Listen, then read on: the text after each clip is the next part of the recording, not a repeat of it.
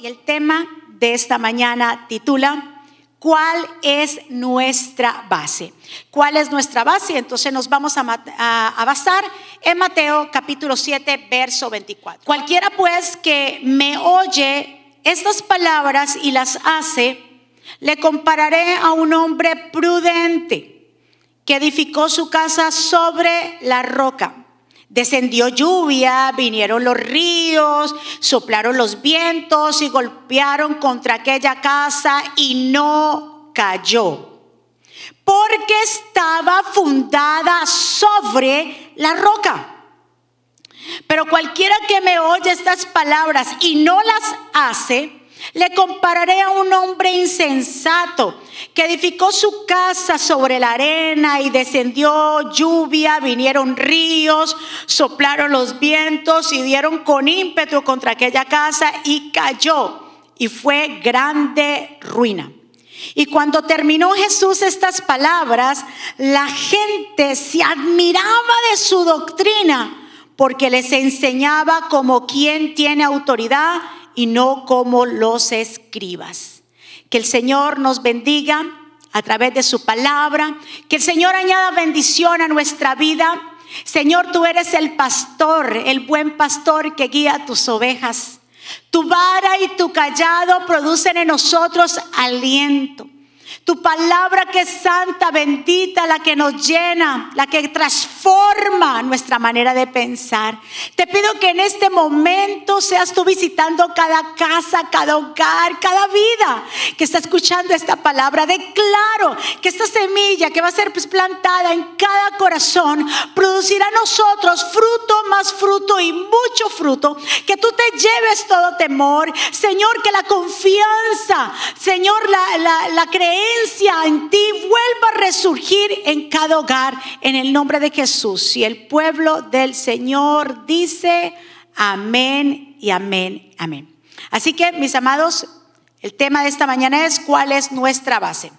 Si miramos lo que Jesús nos expone aquí en Mateo capítulo 7 y nos dice acerca de en realidad los fundamentos de una casa. Si la casa en una versión dice la casa bien o mal formada o fundada. Entonces cuando Jesús empieza a hablar, desde Mateo nos empieza a hablar acerca de lo que son los fundamentos, de las enseñanzas. Nos habla acerca de las eh, enseñanzas del monte, las bienaventuranzas. Y se desprende de ahí unos mensajes poderosísimos que Jesús habló acerca de la vida, de cómo se tiene que llevar la vida, acerca del ayuno, acerca de la oración, de las riquezas, pero también nos habla acerca de acerca de cómo el hombre puede ser prudente o cómo el hombre puede ser insensato. Y aquí el Señor nos revela una clave muy importante. Es un principio acerca de la casa bien o mal fundada. Ahora, cuando se habla de reconstruir o construir la casa sobre la roca, ¿qué significa? Que la casa somos quienes. Nosotros venimos siendo la casa, donde Dios nos dio capacidades, nos dio habilidades para poderla diseñar de la mejor manera para que no se desbarate, para no fracasar.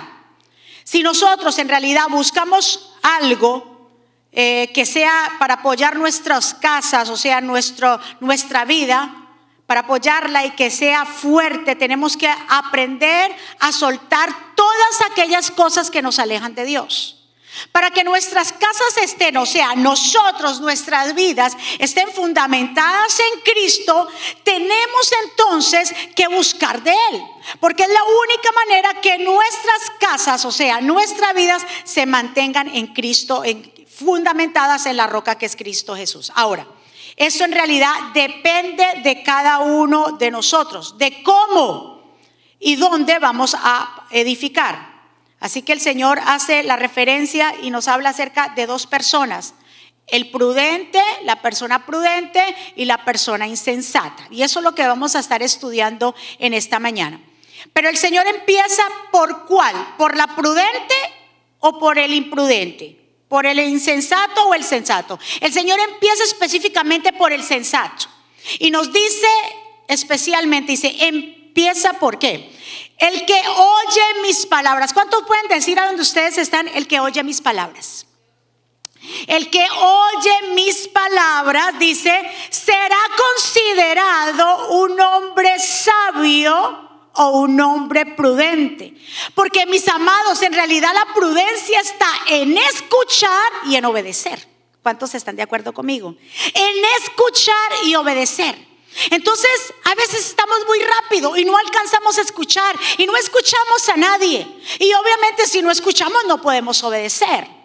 Entonces dice, este hombre que escucha mis palabras, escuche bien, no cualquier cosa, porque sí, siempre estamos escuchando cosas, estamos escuchando noticias, estamos escuchando a lo que dice el amigo, estamos escuchando lo que dice en las redes sociales, estamos escuchando a medio mundo, pero ¿será que nos hemos detenido a escuchar a Dios?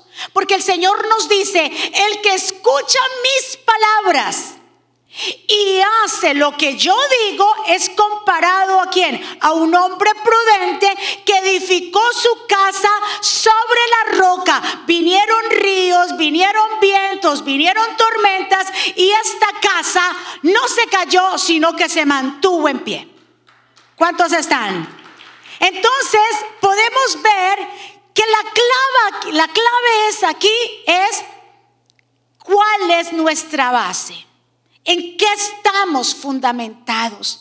¿En qué estamos creyendo? Porque a veces creemos más fácil a las cosas negativas, a lo que el mundo hable, a las promesas de Dios. Dios nos ha entregado tremendas promesas en la palabra de Dios, donde nos habla de que el Señor va a estar con nosotros hasta el fin del mundo, que nos habla que Él es el buen pastor y que Él nos va a dirigir y nos va a llevar por delicados pastos.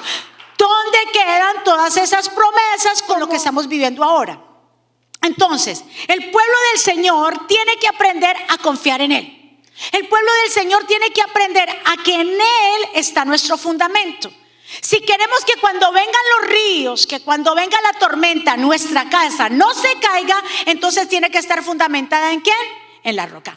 Dígale a su vecino en su casa, tu fundamento tiene que estar en la roca. Dígaselo y muévalo y remuévalo. Dígale, tu fundamento tiene que estar en las rocas o en la roca. Amén. Entonces, miremos acá también el segundo punto es si escuchamos su voz. Dice, si escuchamos la voz de Dios. Hoy muchas personas están escuchando la voz de Dios a través de todo lo que ha pasado la gente se ha movilizado a escuchar a Dios y qué bueno que podamos escuchar a Dios. Pero en Hebreos nos dice algo, si escuchas la voz de Dios, Hebreos 3, 7, dice, por lo cual como dice el Espíritu Santo, si oyeres hoy su voz, no endurezcan sus corazones como la provocación en el día de la tentación en el desierto donde me tentaron vuestros padres, me probaron y vieron mis obras 40 años, a causa de lo cual me disgusté contra esa generación y dije, siempre andan vagando en su corazón. Entonces, ¿qué dice Hebreo? Si escuchan ustedes soy la voz de Dios, no endurezcan el corazón. Usted que está escuchando en la nación donde usted está, yo sé que esta palabra está trayendo efecto a sus vidas. Yo sé que esta palabra, porque la palabra de Dios nunca retorna tras vacía. Entonces esta palabra, si la estás escuchando, como dice Hebreo, dice, no endurezcas el corazón, porque eso pasó con el pueblo de Israel. Escucharon la palabra, vieron los milagros, mas sin embargo su corazón se mantuvo duro. Y dice, por eso dice, y por eso los dejé 40 años en el desierto porque me provocaron. Entonces, ¿cuál es nuestra posición en este tiempo y en esta temporada? ¿Cuál va a ser nuestra actitud en cuanto a lo que nosotros estamos viviendo? Entonces, si nosotros estamos fundamentados en la roca, ¿cómo va a estar nuestra casa? Fuerte. Mi pregunta para ti en esta mañana, en medio de este tiempo, ¿cómo está tu casa? ¿Están titubeando? ¿Están llorando? ¿Se están lamentando? ¿Están eh, preocupados? Porque si, es, si es, son todos esos síntomas, quiere decir que tu casa no está fundamentada en la roca. Porque cuando nuestra casa está fundamentada en Cristo Jesús, en la palabra, nuestra vida tiene la esperanza que aunque estemos viviendo un momento difícil, este momento difícil va a pasar. Como todos han pasado, hemos en, en los años anteriores han pasado crisis. Gente ha pasado crisis, todo el mundo ha pasado por momentos difíciles. ¿Usted cree que Dios no nos va a sacar de esta? ¿Usted cree que Dios no va a poner su mano? ¿Usted cree que Dios nos va a dejar en la intemperie? Pues nosotros somos de los que creemos que Dios nos va a sostener hasta el fin del mundo. ¿Cuánto le pueden dar un aplauso fuerte al Señor ahí donde usted está? Entonces, es una llamada de atención, mi amado. Es una llamada de atención a nuestra vida. ¿Por qué? Para nosotros volver a poner nuestros ojos en Jesús, para volvernos a Él. Es para que aprendamos a depender del Señor. Sí, el Señor tiene puestos sus ojos y sus oídos sobre esta tierra. Él no nos ha abandonado. Pero tenemos que aprender a ser hombres prudentes, mujeres prudentes, que no se dejan llevar por las emociones, sino que escuchan la palabra de Dios. ¿Sabe qué? Porque es que esa palabra, mi amado, lo que estamos hablando, lo que los pastores en todos los lugares están transmitiendo es la palabra de Dios. ¿Y qué es la que nos va a sostener al final? Es la palabra. ¿Cuántos dicen amén? Es la palabra. Podemos ver las noticias, lo que las noticias sí nos tenemos que eh, informar hasta cierto punto, pero hay gente que se mal informa y el que se mal informa, entonces esa mala información comienza a producir en ellos qué? Ataques de, ataques de pánico, comienza a producir un miedo. Entonces, podemos informarnos y está bien para poder obedecer, pero la información, la revelación, lo más importante, lo esencial que sostiene nuestra vida, que es nuestra casa, ¿quién es? Es la palabra del Señor. Dígale a su vecino de nuevo, Él, Jesús es que sostiene mi casa. Punto número tres.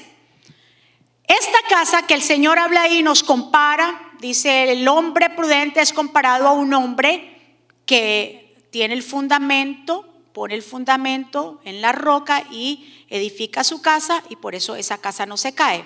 Esa casa no se cayó porque estaba qué? Sobre la roca. Diga conmigo, mi casa está sobre la roca. Entonces somos nosotros los responsables en nuestros hogares eh, y las familias a comenzar a crear de nuevo ese fundamento. De pronto, como le digo, el mundo iba tan rápido, todo el mundo iba tan rápido, todo el mundo en el trabajo, todo el mundo para aquí, todo el mundo para allá, y se habían olvidado de lo más importante, de lo más fundamental, que es fundamentados en la roca. Que la tierra sigue girando, como que todo se paralizó, como que hay un pare, como que, pero todo esto, mi amado, es para eso, para reflexionar. Que los que estaban en un momento tibios, que si voy a la iglesia o no voy, será. Ese es el propósito. Si ahora utilizamos y manejamos bien el tiempo y somos buenos administradores del tiempo en los hogares, en vez de estar viendo todo el tiempo las redes sociales, qué dice el otro, qué pone el otro, qué si las noticias, ¿por qué no hacemos un horario de leer la palabra? Nosotros estamos en ayuno, de ayunar, de, de si va a haber una buena película, una, una, película que edifique, que se puedan sentar en la familia, de usted compartir con sus hijos. Vamos a leer la Biblia, hijo, porque habían padres que de pronto no estaban ni siquiera leyendo la palabra de Dios con sus hijos. Solamente los traían a, a la academia o a la escuela dominical para que los maestros le enseñaran. Yo creo que llegó el momento que los padres enseñen la palabra de Dios y, pongan a sus hijos y los edifiquen sobre la roca. Nuestro fundamento es Cristo. Cuando el fundamento es Dios en nuestros hogares, pueden venir, escuche bien, y es lo que estamos viviendo, pueden venir vientos fuertes, pero ¿sabe qué va a pasar? Diga conmigo, la casa no se va a caer. La casa no se va a caer. El principio está. Este es el principio que Jesús nos enseña a través de esto. El principio está es escuchar y obedecer. Y eso es lo que la gente tiene que aprender y nosotros tenemos que aprender. Aprender a escuchar y obedecer. ¿Escuchar qué? Diga conmigo la palabra de Dios. Porque todo el tiempo, como se lo dije, siempre estamos escuchando muchas cosas. Ahora, en Mateo 10, 28, Jesús nos abre una verdad y nos dice, no teman a los que matan el cuerpo, pero no pueden matar el alma. Teman más bien al que puede destruir el alma y el cuerpo en el infierno. Entonces, hay un gran temor en las vidas, en las personas, un pánico acerca de este virus. Sí, es un virus que mata el cuerpo, sí señor. Es un virus que está acabando, ha acabado con muchas vidas en China, en Italia, en España, aquí se ha regado. Pero Jesús dice, no le teman a lo que mata el cuerpo. Tengan más temor y reverencia aquel que decide a dónde va tu alma. Enfocarme en que si ese virus me va a matar a mí, ¿sabe qué es lo más importante y cuál es el mensaje de todo lo que está sucediendo en el mundo? Es que nos alineemos con la voluntad de Dios. Porque si este cuerpo como quiera, mi amado, del polvo vinimos y al polvo volveremos. Todos vamos a morir algún día. El Señor sabe el día y la hora en que nacemos y sabe el día y la hora que nosotros morimos. Entonces, la gente le tiene más temor, como dice Jesús, a lo que mata el cuerpo. Dice el Señor, dejen eso. No le tengan temor a lo que pueden matar el cuerpo. Téngale temor mejor a quien decide dónde va tu alma. Y en realidad nosotros aquí es que nosotros hacemos el viaje. Como vivamos en la tierra, es que nosotros vamos a decir dónde vamos a pasar la eternidad. Si la vamos a pasar en un lugar de tormento, la vamos a pasar en el cielo con Jesús. Por eso Dios, todo esto que sucede es dándonos oportunidades. Como dice en Apocalipsis, he aquí yo estoy a la puerta y llamo. Si alguien escucha mi voz Abre la puerta. Yo entonces entraré a Él, cenaré con Él y Él conmigo. Entonces eso es lo que Dios está haciendo en este tiempo. Diga conmigo, Dios está tocando la puerta de mi vida.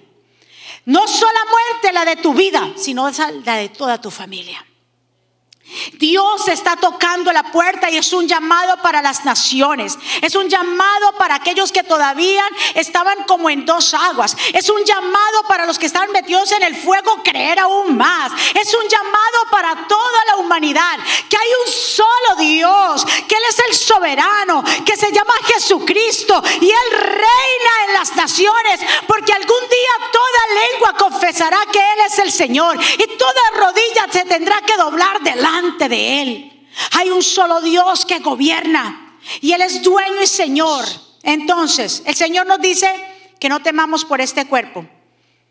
Vamos a tener más reverencia y escuchar más la palabra del Señor. Ahora, por eso llegó el momento de que nosotros tengamos ese fundamento en Dios.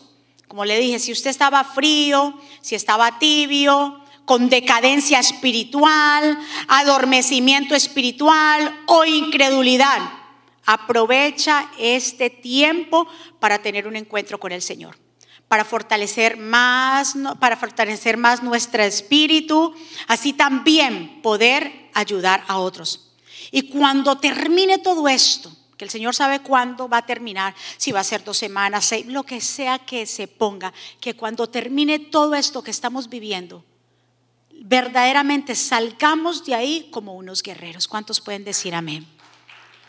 Salgamos de ahí como unos verdaderos guerreros.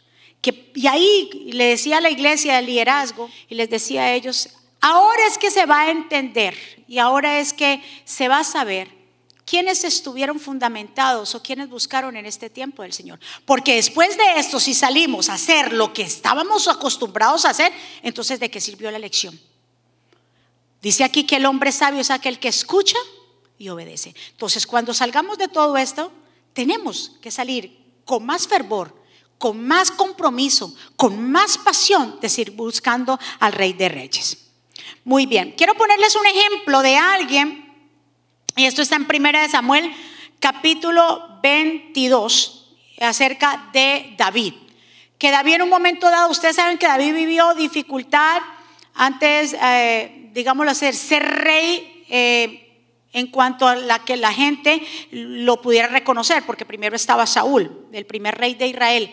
Pero Saúl decidió totalmente eh, perseguir a David por todo su reinado. Su, digamos, su blanco fue perseguirlo y matarlo. Entonces David mantenía más fugitivo que otra cosa, mantenía eh, tratándose de esconder y, y, Dios ya lo había ungido a través del profeta Samuel.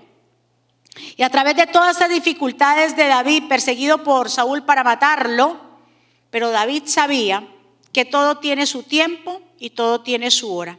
Y que en un momento podía estar refugiado pero que él sabía que Dios lo iba a sacar de ahí en victoria.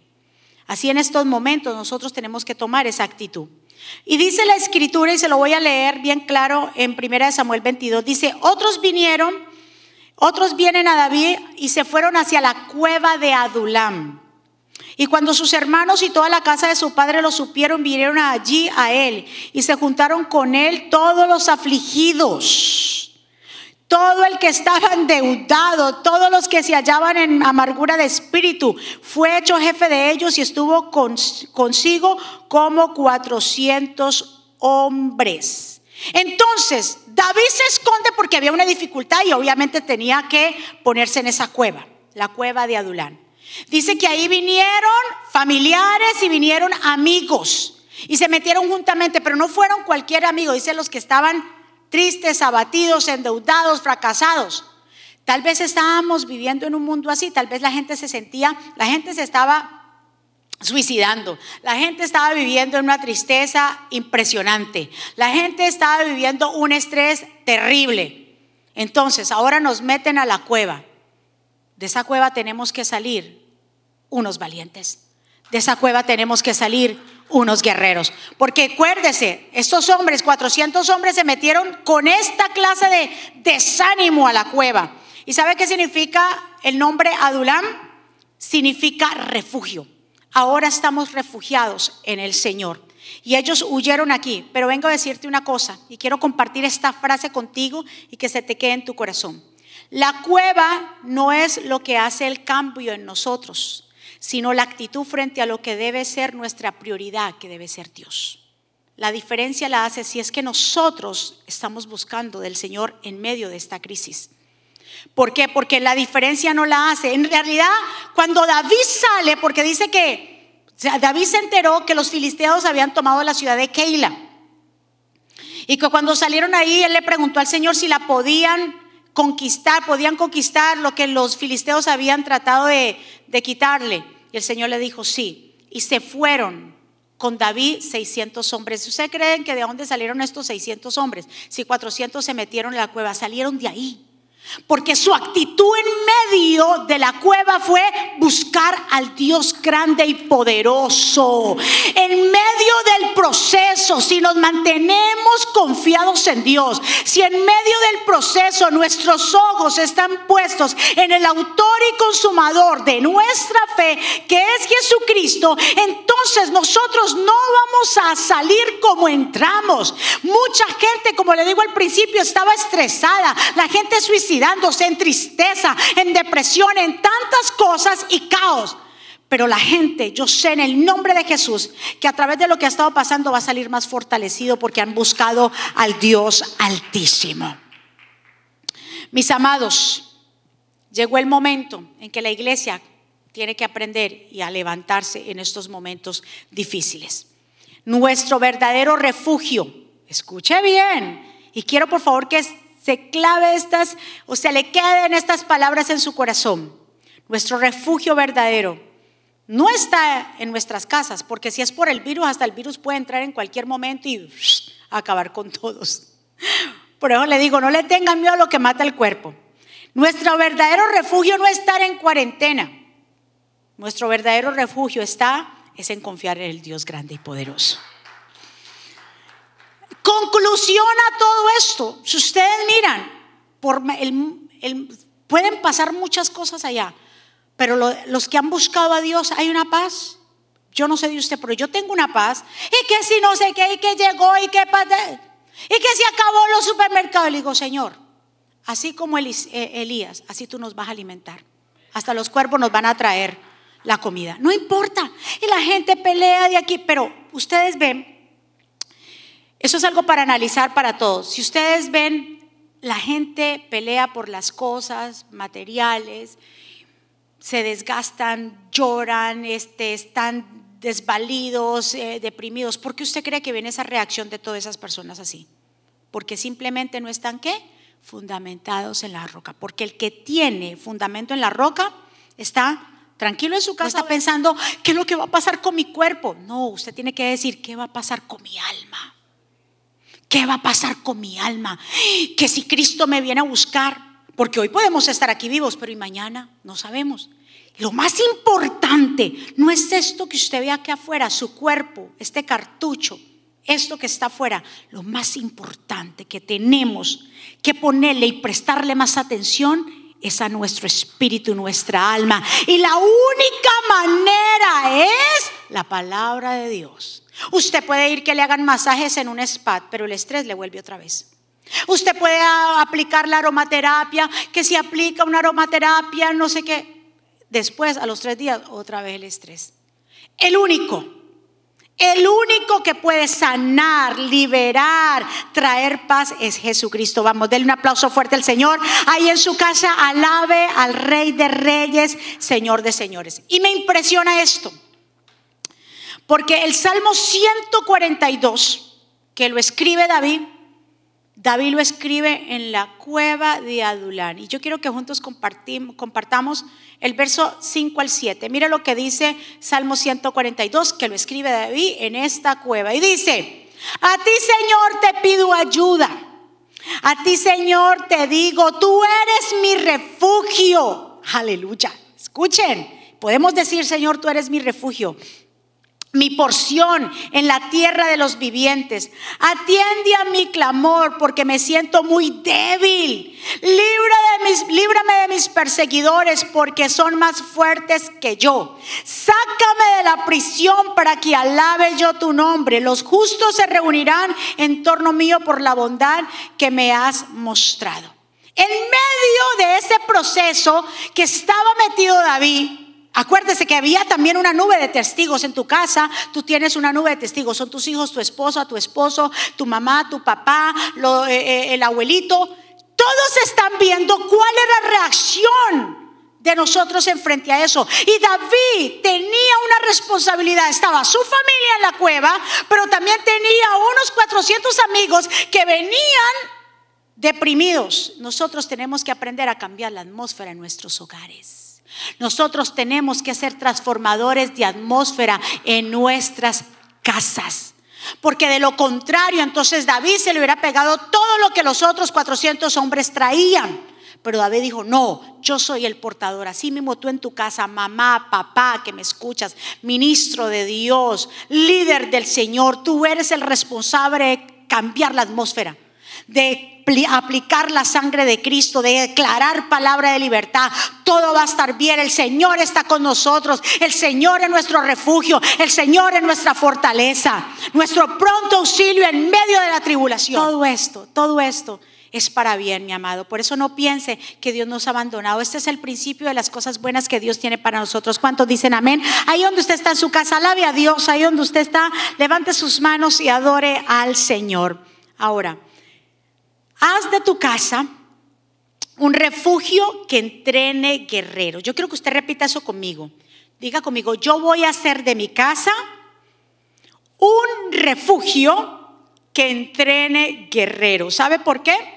Porque en esta cueva de Adulam, según lo que yo estaba buscando en el diccionario, se le llamaba el cuartel general de David. Escuchen bien. El cuartel general, pues claro, porque él ahí preparó a quién? A estos 400 hombres más su familia los preparó para ser guerreros, porque con ellos fueron que pudieron conquistar a Keila y derrotar totalmente a los filisteos. No es tiempo de lamentos, tampoco es tiempo de buscar culpables. Ya hay una situación, ya hay una dificultad, no es tiempo de echar la culpa a nadie, es cómo vamos a lidiar esto. ¿Cómo vamos a salir de esto? ¿Cómo nos vamos a apoyar el uno al otro? Porque la iglesia, volviendo a lo que había dicho, no es una estructura y hoy lo podemos ver. La iglesia está en nosotros mismos, en hacer la voluntad de Dios y ser de impacto para los demás. Ahora, Amén. Salieron valientes, listos para conquistar. ¿Cuál va a ser nuestra actitud, nuestro proceder después de que pase todo, verdaderamente todo esto? Nuestra actitud debe ser una actitud de seguir adorando, de seguir fortaleciéndonos en el Señor, de ser hombres y mujeres sensibles a la voz de papá. Ahora, si ustedes miran lo que Jesús habló en Mateo 7, nos habla de construcciones.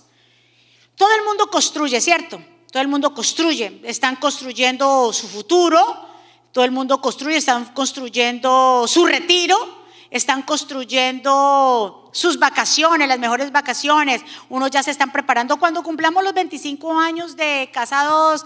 Vamos entonces a construir algo para cuando lleguemos a los 25 años de casados o los 50. Siempre están construyendo. Pero aquí el problema o el mensaje o el principio que Jesús quiere que nosotros apliquemos no es tanto la construcción, sino el fundamento de nuestra construcción. Y el fundamento de nuestra construcción tiene que ser qué? Cristo. Porque muchos edifican, pero sus edificaciones, sus construcciones están basadas en qué? En lo material. Construimos muchas cosas. Nos planeamos muchas cosas. El retiro. Cuando yo me vaya para mi país y ya no vuelva. Ya la gente tenía planeado hasta eso. Todo, todo, todo. Hay una planeación. Pero ¿dónde estaba Dios en esas planeaciones? ¿Dónde estaba Dios en todas esas eh, construcciones y edificaciones que la gente se estaba haciendo? Mucha gente tenía a Dios a un lado. Estaba en, muchos planes, muchas cosas, pero Dios lo tenía en un lado. Pero llegó el momento que en esta temporada nosotros construyamos nuestras casas y nos edifiquemos en Cristo Jesús. Amén. Jesús quería enseñarnos una verdad espiritual. Dice que uno construyó sobre la roca y el otro construyó sobre la arena. Entonces, en realidad lo que vale que es, diga conmigo, la base. No la construcción, repito, todo el mundo construye, pero la diferencia lo hace qué? El fundamento, lo hace la base. Entonces, por eso es que la gente anda en este tiempo tan aturdida, ha entrado en un pánico, se pelean por todo porque el fundamento no era Cristo, su fundamento eran sus cosas materiales. Estaban construyendo dónde? En la arena. Imagínense una construcción, como el Señor lo dice, si una construcción está sobre una arena, ¿una arena qué es? Es movidiza. Si viene el agua, pues, los que han ido al mar o tienen la arena ahí, ven que viene, pasa una ola y vuelve y se lleva las cosas. No es algo firme, no hay fundamento, no es algo sólido. El único que nos da fortaleza, que nos pone firmes, es nuestra ancla, es Jesucristo. Él es nuestra fortaleza. Entonces, ¿es malo planear nuestro futuro y nuestras cosas? No, no es malo hacerlo. Lo malo es que siempre nos concentremos en eso, dejando de hacer el principio, lo principal, lo esencial, lo, lo importante es Dios. Jesús, nuestra comunión con Él, nuestra entrega, el servicio a Dios, hacer algo en el reino, no solamente ser un asistente, un participante o un espectador, sino es el tiempo que la iglesia dice, yo tengo que meterme con Dios, yo tengo que hacer algo, porque si yo estoy puesto en esta tierra, no solamente para ser un número de esta humanidad, tengo que ser la diferencia. ¿Cuántos dicen amén? Cada uno ahí donde usted está. Entonces, ese es el momento, esa es la oportunidad. Este llegó el momento y es la oportunidad que Dios nos está hablando a través de este mensaje, a través de lo que está sucediendo que ahora que tú que me estás escuchando en tu casa, de que podamos inclinar el rostro al Señor y vamos en este momento ahí donde usted está, inclinemos todo el rostro al Señor y que le pidamos perdón al Señor. Habíamos estado muy ocupados. Si era que estábamos completamente desenfocados, si era que estábamos completamente desconectados, Tal vez muchos asistían a la iglesia, de pronto anteriormente su fundamento era Cristo, pero el afán, la ansiedad, la preocupación los estaba alejando completamente. Y comenzaron a ver que estaban sin firmeza, que su fundamento estaba siendo removido. Déjame decirte en esta mañana que la puerta todavía no se ha cerrado. Que ahí donde tú estás, hay inclinado tu rostro con tu familia Pidámosle perdón al Señor por todas nuestras transgresiones, por todas nuestras faltas, por nuestras quejas, por nuestra incredulidad, por nuestra desconexión, por nuestra falta de compromiso, por nuestras excusas. Pidamos perdón a Dios. Espíritu Santo.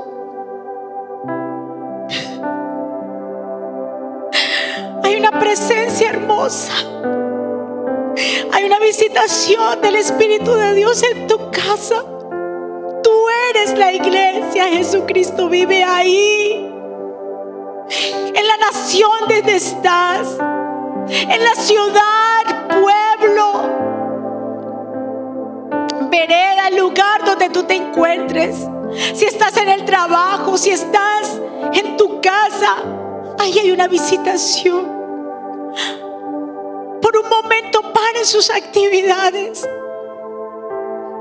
Y dice el Señor, el que oye mi voz y hace mis palabras, a este lo compararé como un hombre sabio que edifica su casa sobre la roca.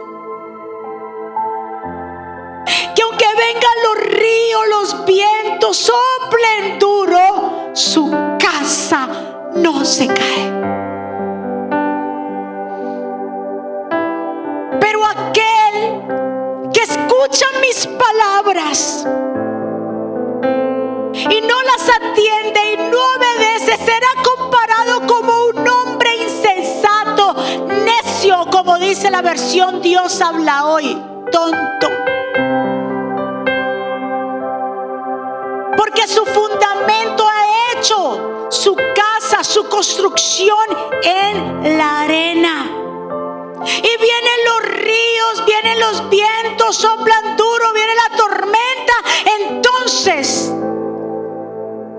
dice, es una pérdida completa. Su casa se cae. Dice bien claro aquí. Me gusta cómo lo habla esta versión. Y dice, fue un gran desastre. Mi amado, va a ser un gran desastre. Un grandísimo y un grave desastre para aquellos que no están fundamentados en la roca. Es un gran desastre. Si usted escucha a la gente, ay, qué desastroso, nos quedamos sin trabajo, qué desastre. Aquí lo dice, fue un desastre grande para aquellos que edificaban en la arena. Pero para los hijos de Dios, para los que estén fundamentados en la roca, no va a haber desastre. Porque dice que vendrán los ríos, soplarán los vientos y esa casa no se cae. Profetizo que tu casa no se caerá. En el nombre de Jesús declaramos la sangre de Cristo y la cobertura del Todopoderoso sobre tu casa, sobre tu vida, sobre tus hijos, sobre tu familia, sobre tu nación, sobre el lugar donde tú te encuentras. En el nombre de Jesús, que el ángel de Jehová acampará alrededor de los que le temen. No tengas temor de los que matan el cuerpo. No le temas a los que persiguen tu vida. Llegó el momento que el pueblo comienza a tener reverencia a Dios, compromiso, acercamiento a Dios.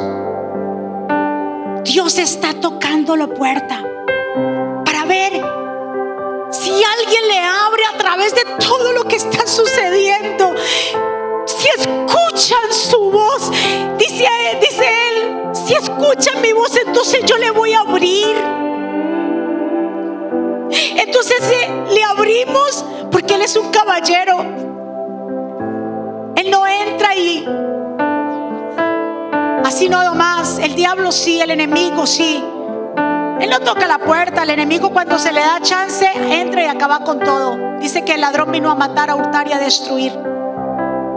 Pero Jesús vino a dar vida y vida en abundancia. ¿Y sabes qué? Jesús entra ¿Por qué entra? Porque le abrimos la puerta. Hoy Dios está tocando la puerta de tu corazón, ya no más. Pueblo, tanto afán. Llegó el momento de que nuestro corazón se vuelva a Dios. De que entre las familias haya unidad y entre los hijos haya respeto por los padres. Y que los padres oren por sus hijos. Ahí donde ustedes están en su casa, me gustaría que se tomaran de sus manos. Hiciéramos un clamor en su casa, ahí donde ustedes están. Porque Dios los va a visitar. Padre, en el nombre de Jesús. Mira cada vida, cada familia reunida que se ha tomado el espacio, se ha tomado este tiempo para decir, yo necesito una palabra para mí. Que aunque el mundo se esté desvaneciendo, confiamos en ti. Confiamos completamente en lo que tú vas a hacer, porque tu palabra nunca retorna tras vacía. Porque tu palabra permanece para siempre. El cielo y la tierra pasarán, mas su palabra nunca pasará. Estamos firmes en ti, oramos para que esta palabra, esta semilla que ha sido puesta en cada corazón, produzca en nosotros mucho fruto. Que tu pueblo pueda seguir buscando, se pueda seguir alimentando. Dale fuerzas a los pastores en las naciones. Oro por los pastores en todas las naciones para que tú sostengas a cada pastor, para que sigan dando palabra de esperanza. Porque déjame decirte, pueblo, los pastores, los pastores que Dios le ha dado una grey, sufrimos, clamamos para que no les pase nada a la grey que Dios nos ha entregado. Porque dice la escritura, obedezcan a sus pastores porque ellos van a atender que rendirme cuenta de sus almas. Están buscando qué hacer, cómo ser recursivos para que la gente siga alimentándose. Ahora en estos tiempos, valore a sus pastores, valore a sus líderes, valore a sus padres, valore lo que antes tuvo. Y aunque salgamos de esta mantenga su actitud de adoración a Dios.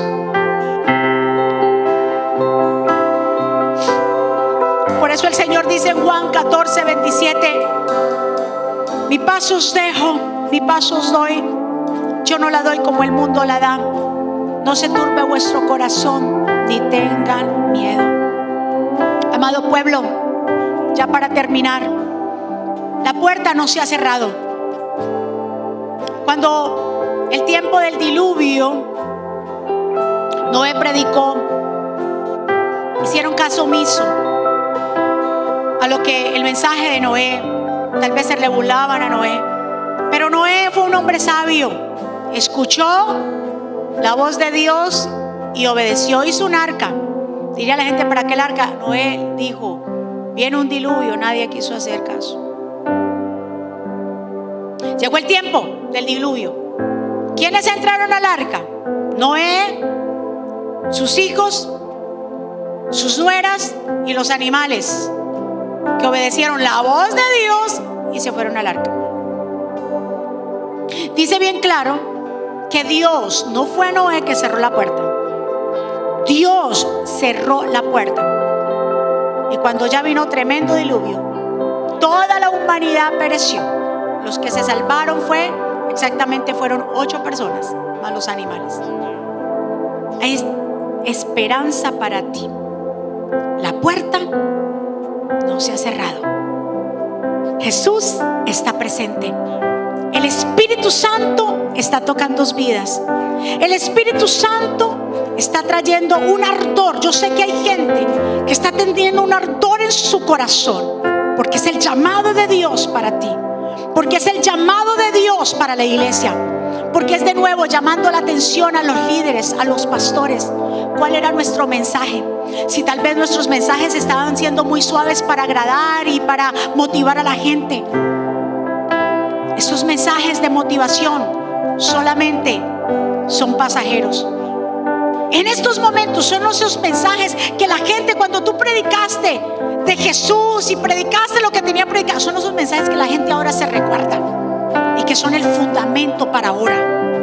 Son el fundamento para la iglesia. Es una llamada de atención para todos nosotros, los ministros, devolver nuestros mensajes, esos mensajes de poder, de fuego, de que la gente llevara a la gente a Cristo a los pies del Señor más que otra cosa, más que motivación. La motivación en este tiempo, como estamos viviendo, la motivación no sirve. Disculpa. La motivación en este tiempo no te va a servir. Lo que te y lo que te mantiene firme a ti es la palabra. Es la palabra de Jesús. La puerta no se ha cerrado. La puerta está abierta. Mientras tanto tengamos oportunidad, dice la escritura. Mientras tanto tengamos esa oportunidad, vamos a Jesús. Mientras tanto escuchemos la voz de Dios, busquemos a Jesús.